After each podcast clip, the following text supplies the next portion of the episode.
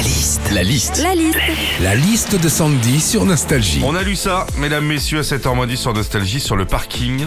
euh, les moins chers de France. Il y a Saint-Etienne, Nice et Strasbourg. C'est dans le top 3.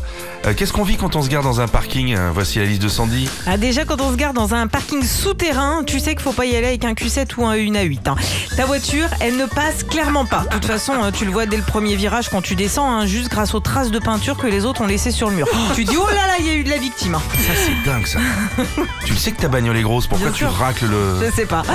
Quand on se garde dans un parking et qu'on n'a pas le compas dans l'œil pour viser euh, la borne qui nous donne le ticket, ça peut être très très dangereux. Tu te retrouves la moitié du corps sorti par la fenêtre, en contorsion, en bras complètement déboîtés. Alors bon, ok, t'as chopé ton ticket, mais t'as surtout chopé une luxation de l'épaule. hein. Quand on se garde dans un parking, des fois t'arrives, t'as de la place de partout, donc tu te gares, tu pars faire ce que t'as à faire, et là tu reviens et il y a un gars qui s'est garé pile à côté de toi. Mais genre, il s'est tellement collé à toi que t'es obligé de te faxer entre le siège et la portière pour pouvoir rentrer. Ça, ça horrible, peut m'énerver un an. ça. Ah tu m'étonnes.